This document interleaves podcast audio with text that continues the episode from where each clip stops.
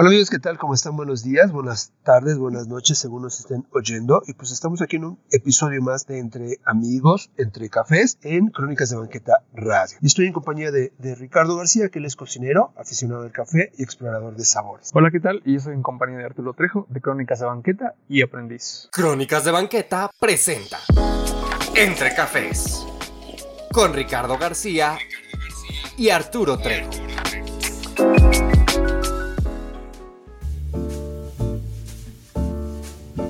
Pues vamos a titular este capítulo en qué tan fuerte te gusta tu café. Habíamos hablado ahora, Ricardo, acerca de, de estos defectos que, que, normalizamos y que ahora pues los aceptamos al tomar el café, pero tú nos irás platicando de qué se trata. Sí, así es, Arturo. Como recordaremos en, en un capítulo de la revista, hablamos un poquito más quizás en detalle sobre esto.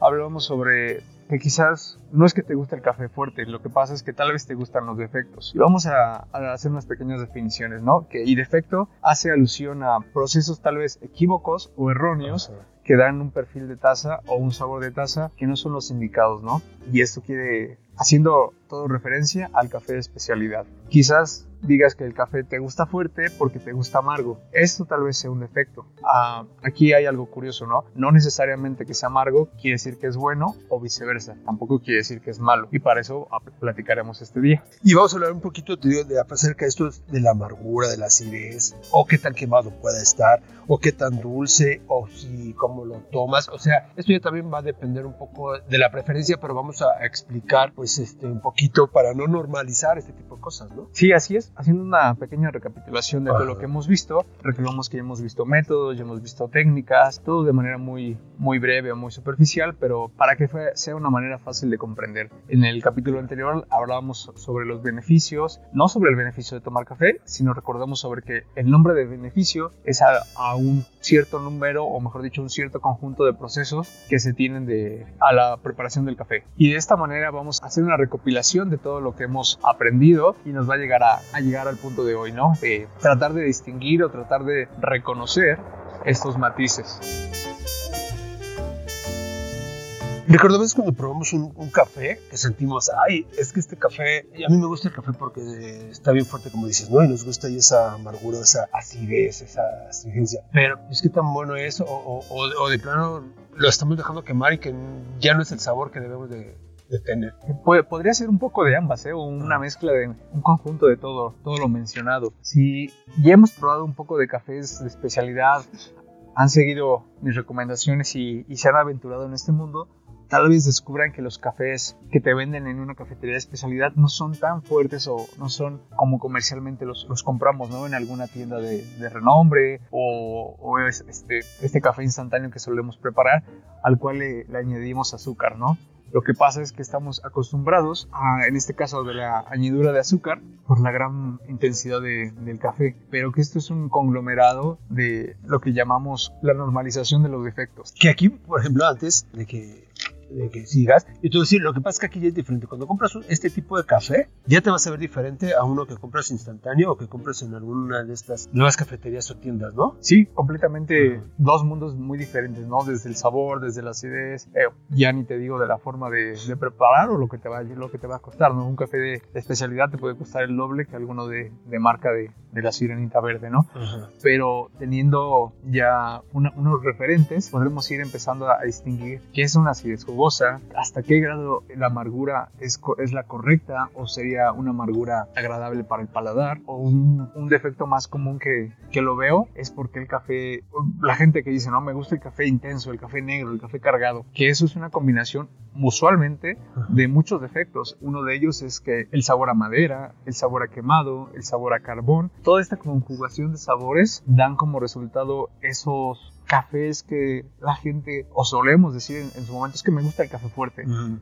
Lo que pasa es que no distinguimos, no tenemos el, el paladar, todavía no, no, lo hemos educado o acostumbrado a diferentes tipos de café, ¿no? Por eso hay que, hay que, ya lo dijimos en el episodio anterior, probar y probar y probar los diferentes tipos de café, de métodos y, y, y sabores para ir distinguiendo. Aquí, por ejemplo, sí dicen, y ya ves como hemos platicado anteriormente, el café negro, negro, negro, porque si no, si lo ven así como clarito, dicen que esto es agua de calcetín y que entonces no es un buen café. Sí, sí, sí, eso es una analogía muy curiosa. Ajá. Que, por ejemplo, si tú te pides un café, específicamente un lavado en una Chemex, Ajá. vas a obtener eso, un agua de calcetín. Y la gente, cuando no conoce sobre el café o, o está apenas empezando, diga, ay, esto no me sabe a mi café de siempre, no, no me sabe a mi café que me tomo en la mañana o que me tomo en la oficina. Pues una, son dos procesos diferentes, son dos tipos de café muy diferentes y los cuales van a dar resultados diferentes. Ahora, si a eso le sumas de que usualmente estos cafés suelen ser tostados, quemados o en su defecto torrefactos, que la torrefacción es una mezcla de azúcar con que se le agrega, mejor dicho, al momento de tostarlo para que se haga más negro o sepa de alguna manera como a caramelo, Ajá. pero esto nos da un caramelo quemado, entonces es un defecto. A fin de cuentas, de hecho, en algunos países está prohibido la torrefacción del café porque el llevar el, el caramelo a un punto de humo muy alto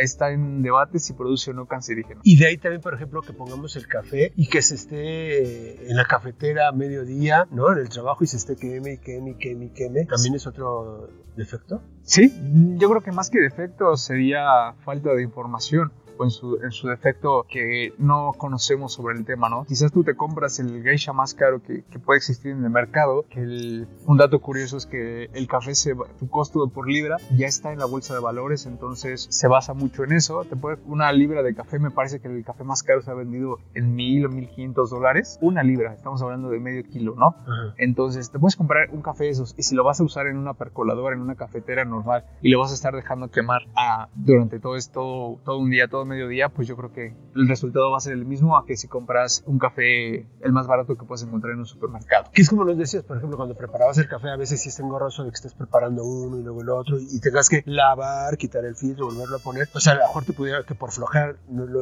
no lo hicieras y por eso quieres que se quede en la cafetera y entonces ya nada más servirlo, ¿no? Sí, usualmente esa es una de las principales desventajas de- del café de especialidad, que conlleva un proceso, Ajá. conlleva unos, unas herramientas, unos utensilios, a veces un poquillo más complejos que otros. Por ejemplo, hacer una buena extracción ya requiere una báscula, requiere que estés al pendiente de los tiempos, requiere un... eh, si vas a tú a moler un café, pues ya estás requiriendo ahora un molino. Entonces, sí es más engorrosa que compras tu café molido de, de tal marca en tu centro comercial, el más barato o más económico, pues porque a fin de cuentas queremos el consumo, ¿no? El- el- el- la costumbre que tenemos a, a comer, a consumir, perdón, un café. Y que, ¿por qué buscamos el café? Pues porque es amargo, porque nos mantiene despiertos. Alguno de estos, no mitos, porque a fin de cuentas el café contiene la- lo que es la cafeína y te mantiene a estar en vigilia o en alerta. Claro que hay muchas propiedades del café. Sí, claro, y te van a ayudar, tiene Ajá. antioxidantes. Ajá. No te podría decir si tiene más o menos un café de especialidad o viceversa, pero si estás buscando un café de especialidad es que estás buscando sabores diferentes, ¿no? Estás buscando esa diferencia del café que, que sepa, que tenga notas tal vez cítricas, notas a- a frutales, notas florales, diferente, la diferente gama de chocolates, ¿no? Ya no estás buscando ese café amargo. Aquí en esto, eso lo comparo, tú me dices, si el café eh, de especialidad es como un café artesanal, ¿no? Para, no, es, no es de irtelo, o sea, tomártelo así de rápido, sino disfrutarlo, acompañar este, este café. Es artesanal desde el momento en que tú lo estás, lo estás haciendo, vaya. Ajá. Conlleva el proceso de que si vas a usar un, un tipo de, de filtro, pues tienes que estar tú al pendiente, tienes que ir vertiendo el agua, tienes que, eh, tiene una técnica para ir vertiendo el agua. El- si lo vas a moler, pues ya también tú lo estás moliendo. Entonces, sí lleva, yo, yo lo suelo llamar que ya tiene un ritual. Claro. Y, y que cada método lo tiene. Sí, claro, cada método de los diferentes métodos que hay, existen en el mercado, muchísimos métodos, tienen ciertas particularidades. Hay algunas cosas que son muy, que siguen una, una receta o que siguen una regla, pero dentro de- del método en particular tiene sus diferencias, ¿no? Claro. Y, por eso es para también que nosotros empezamos a conocer, vayamos conociendo, y digamos cuál es el que nos gusta. Y ya quitarle ese café de todo el día, ¿no? Y en la noche, pues ya quemado del quemado del quemado. Sí, porque como lo, lo hemos platicado, hemos generalizado o hemos normalizado tanto estos defectos que creemos que el café tiene que ser amargo, tiene que saber ácido, pero la acidez hay un punto donde, donde pasa la, lo que sería una acidez jugosa y empieza la astringencia, ¿no? Lo que se dice normalmente, que te agarra la lengua. Ajá. Y yo mucho tiempo en la cocina teníamos el café y las ollas o, o la- o las cafeteras todo el día y tomando y tomando y tomando café. Y yo decía, no, es que a mí me gusta mucho, mucho el café. No, lo que pasa es que no sabía tomar café o mejor dicho, no tenía la cultura del café de especialidad. Hoy en día quizás solo tomo un par de tazas al día, una, dos, también por lo que decías al principio. a Lo que dijiste, ¿no? Que conlleva todo un proceso de, de hacerte un café. Ya no nada más es paseas el café en la, en la cafetera, le, le picas un botón y te esperas. O, o tal cual. Haces un litro y ahí te lo vas tomando en el transcurso del, del día en la oficina o en el trabajo. O, o traes tu termo, ¿no?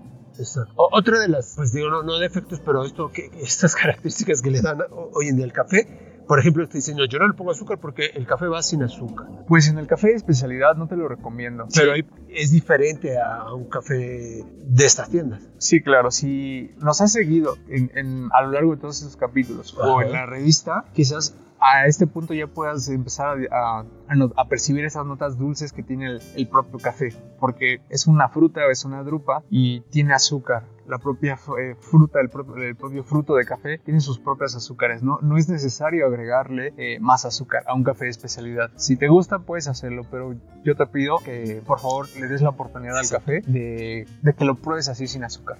Que aquí ya es, ya es como dices, o sea, primero hay que probar este café de especialidad para que sepan que no es un café así súper cargado, o sea, es un café suave en el que puede no llevar azúcar. Sí, claro. Principalmente yo creo que la palabra correcta sería eso. Es un café suave. No sería el término correcto, pero sí sería, digamos, la analogía, ¿no? Si estamos acostumbrados a, a tomar el café soluble, que es un café intenso, de un cuerpo eh, muy intenso, pero muy aguado, el café de especialidad yo creo que sería todo lo contrario.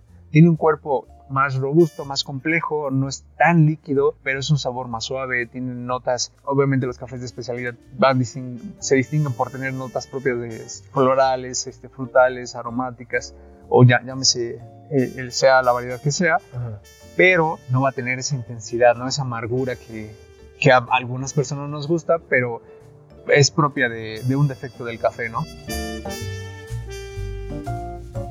Oye, este a lo mejor quizá no sea un, un defecto, más bien es como el gusto, la preferencia. El tomarlo extremadamente caliente o tomarlo frío, que tan bueno es, o- o- o tibio, o a qué temperatura debe estar. Sí, eso es algo también muy curioso de las personas. Me ha tocado en, en el mundo de la restauración, de los restaurantes, personas que consumían las cosas hirviendo. El café, por desgracia, no puedes, no puedes, o mejor dicho, no deberías tomarlo hirviendo, dado que dependiendo el, el tostado o dependiendo también la variedad, requiere una cierta temperatura. Por ejemplo, un Aeropress, si es un tostado eh, fuerte, recomendaría una temperatura baja. Estamos, y baja estoy hablando de los 84, 89 grados, ¿no? Así fuera un, un tueste claro en un B60, ahí recomendaría una temperatura alta. Dependiendo de tu región o donde vivas, el agua hierve a diferente temperatura. Entonces ahí hay como una pequeña laguna entre si el agua hierve a 100 grados, que eso es a nivel del mar, o hierve a 96 grados dependiendo de la altura. Entonces ahí hay 4 grados de, de variación, ¿no? Entonces lo que se recomienda o digamos que lo normal es que si vas a usar una jarrita hervidora, en automático la gran mayoría se, se- se apagan o en su defecto, si ves que está hirviendo, la apagas y te esperas 30 segundos, un minuto aproximadamente para que baje un poquito la temperatura, con eso va a bajar un grado, dos grados y no le vas a agregar el agua hirviendo al café. Si se lo agregas hirviendo a un café, también lo puedes quemar. No vas a percibir tal vez el sabor a quemado, pero no vas a, no vas a lograr que el café desprenda esos sabores, ¿no? Se llamaría, lo vas a saturar. Entonces eh, llegaría el agua tan de golpe que no lograrías extraer los sabores que buscamos de, dentro del café de especialidad. Que eso es cuando lo preparas tú en casa. Cuando te lo dan, o sea, te esperas, te lo tomas luego luego, o, ya también es como a tu gusto. Si fuese el caso de que vas a una cafetería, Ajá. lo recomendable es que lo vayas probando a diferentes temperaturas. El café, conforme va pasando el tiempo, va a ir cambiando de sabor Ajá. y va a ir desarrollando también ciertos matices. Por ejemplo, si lo tomas tomas muy caliente, no vas a percibir la acidez a comparación de si lo tomas frío. A mí me gusta ir tomando el café, digamos que en tres partes. Cuando está caliente, no hirviendo, bueno, que no te lo deberían de dar hirviendo, estamos hablando de los 80 grados, 80 y algo que te lo llegan. Pruebo un poco, pruebo unos sorbos, digamos una quinta parte, espero que baje un poco la temperatura a 60. Ahí no vas a andar tampoco con tu termómetro probando, sino que es una temperatura tolerable, ¿no? Porque vas a sentir también diferentes sabores, ¿no? Así es, a, conforme va cambiando la temperatura, va a ir desarrollándose el, café diferente. Si tú lo tomas el café frío, de hecho, estamos, bueno, las personas que, que lo hemos hecho, tomando el café frío, se nos hace muy normal que sea muy ácido. Y dependiendo del café, hasta puede llegar a ser astringente. Cosa que en un café eh, muy caliente no vas a notar esa astringencia, ¿no? Sería muy, muy difícil encontrarlo. Habrá alguna variedad, por ejemplo, un expreso puede ser muy ácido, pero porque es el, así es el expreso, ¿no? Pero eso ya sería otro tema de, de hablar sobre el, los, el expreso y, y su acidez jugosa de venir, por ejemplo, pues la gente a veces cuando dice yo conozco el café es porque se toma sus expresos. Sí, que curiosamente encontrar un buen expreso es muy diferente, ¿no? Y a mí me pasó cuando probé mi primer expreso de especialidad, me cambió el mundo, ¿no? Encontré lo que hago, hago, uso mucho esta palabra, ¿no? Así es jugosa, que es cuando ah. al costado de la lengua, donde tenemos los receptores de, de lo ácido, nos produce ese saliveo, ¿no? Eso hace referencia a la acidez jugosa, que es una acidez agradable, una acidez rica, que es como eh, si comieras un limón de esos amarillos que no son súper ácidos y que son hasta como ricos que puedes andar, andar chupando, ¿no? Que ahí les podemos decir a la gente, bueno, ya como un poco de breviario, la lengua capta todos los cinco sabores que existen. Sí, así es. Sí, sí, sí. Y principalmente la lengua hace, hace un conjunto con la nariz. En un artículo en la revista hablamos, hablamos sobre la rueda de los sabores y sobre que existen, eh, no recuerdo mal, si 115 eh, sabores reconocidos por la SCA, que la SCA es la Sociedad Americana del Café, y mediante un estudio, mediante una, una prueba y error, se, se, juntó un grupo de científicos, un grupo de, de, expertos del café y desarrollaron esta, esta rueda del, del, del café, que además de ser una herramienta visual, es una ayuda tanto para, para el vocabulario del café, ¿no? Porque, digámoslo, si tú pruebas un café, quizás a ti no te sepa lo mismo que a mí, o mejor dicho, no te vas a ver. Si yo digo que a mí me sabe a, fruta de la pasión con, con papaya madura y miel de agave, te vas a decir, este loco que se fumó, ¿no? Porque no me vas a ver igual. Pero con esta ayuda visual de, lo que es la rueda de, del sabor del ska, podemos como hablar el mismo idioma, ¿no? Creo que esa fue la función principal de, de la rueda de, de, sabores, que hoy en día ya se usa mucho para decorar las, las cafeterías y se ve muy bonito. Pero que te sirve entonces como para unificar esos sabores, ¿no? Que te sepan a lo mismo. O sea, que, que eso que, se va desprendiendo, igual leí las frutas de la pasión y demás, pero, pero tú ya lo vas a ir identificando, pues a base de toda esta experiencia que ha sido acumulando si es que nos has estado oyendo. Sí, así es. Esta herramienta como, como tal cual es una herramienta que te va a ayudar a, digamos que todos hablemos, hablemos el mismo lenguaje, ¿no? Que quizás este mismo café no me sepa a lo que yo digo, pero quizás sí tengo unas notas a mandarina, ¿no? Y tal vez tú también las puedas descubrir, que es una herramienta, ¿no? Y a fin de cuentas lo que, lo que hizo Alaska al hacer esto es hacer un vocabulario para que todos hablemos el mismo idioma, tal cual que sería el, idioma del café de especialidad. De la misma manera, si estamos en este punto, quizás ya empezamos a percibir estas notas, ¿no? estos sabores. Y, lo, que decías, ¿no? que el hace bueno, la lengua hace conjunción con, con la nariz, es un, una mezcla entre aroma, sabor y fragancia. Y que una vez que logramos tener, digamos, esa armonía, vamos a empezar a, a descubrir esas notas tan especiales que hacen al café diferente. Y aparte que también, pues bueno, nosotros, veces dependiendo de ese día, cómo estés, hasta de humor y demás, pues te puede gustar un día un sabor, el otro día otro y así. Sí, fíjate que eso es lo padre del café de especialidad, que un mismo café, o mejor dicho, o mejor escrito, como lo está en un artículo, un mismo grano 100 tazas, ¿no? Un mismo café en diferente método te puede dar diferentes perfiles de taza. No necesariamente tienes que tener una colección, un compendio de 10, 15 granos diferentes en, en diferentes cantidades. Puedes tener perfectamente un grano y con dos métodos o, o tres si, si, quieres, puedes obtener diferentes resultados, ¿no? Y de la misma manera, esto es un poco de experimentación. Como lo hemos hablado en capítulos anteriores, no, no porque haya una receta que diga 18 gramos de, de agua por 300 mililitros, perdón, 18 gramos de café por 300 mililitros de agua, significa que tengas que hacerlo. O que diga que el, bloom se hace por 45 minutos, tienes que esperarte 15 segundos, e incorporar el agua eh, milímetro por milímetro cúbico por segundo, ¿no? Por decir un, ejemplo muy exagerado. No, eh, aquí puedes ir experimentando, ¿no? Puedes hacer una molina más gruesa, o si, o si compras el café molido, pues puedes ir agregando tal vez un poquito más de agua, o dices, no, es que quiero hoy un café, quiero ver qué pasa si le pongo un poquito menos de agua. A mi receta de siempre, en lugar de ponerle 300, le pongo 200, ¿no?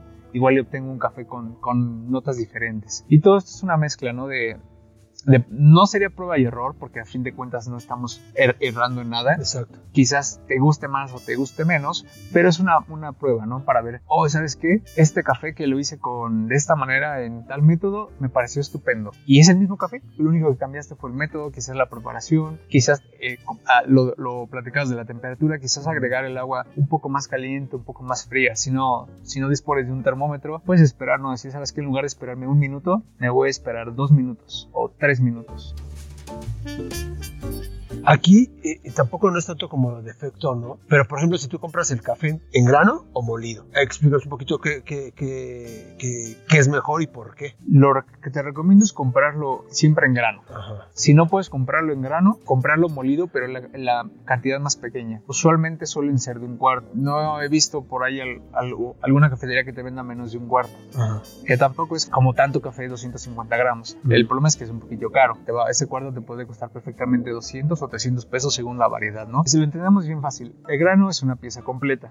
Si tú lo partes, lo que vas a hacer es que los sabores y, las, y la fragancia y todas esas partículas que están dentro del grano se van a, a, perder. Tal cual, si tú partes el grano en cuatro, hay más superficie de, de, exposición al aire y eso va a hacer que se volatilice. Ahora imagínate si lo partes en 100 o, o según sea el caso, ¿no? Entonces siempre recomiendo el café. Si, lo, si está en tu posibilidad comprarlo en grano y tener tu molino, irlo moliendo y obviamente molerlo al momento de prepararte un café. Que por eso tampoco es bueno comprar grandes cantidades, porque también se va perdiendo aroma y todo este tipo de cosas, ¿no? Sí, a menos que te dedicas a vender café o seas comercializador, pues no, yo te recomiendo tener un par de cuartos, ¿no? Dos, tres variedades diferentes, que eso perfectamente te podría durar un mes, no le va a pasar nada. La gran mayoría de las bolsas vienen con este... Son herméticas y... Son herméticas y vienen con una válvula. Porque el café, digámoslo de una manera, sigue vivo, ¿no? Tiene gas, ¿no? Sí, Ajá, tiene gases, tiene CO2 y va a seguir liberando, liberando, eh, liberando gas.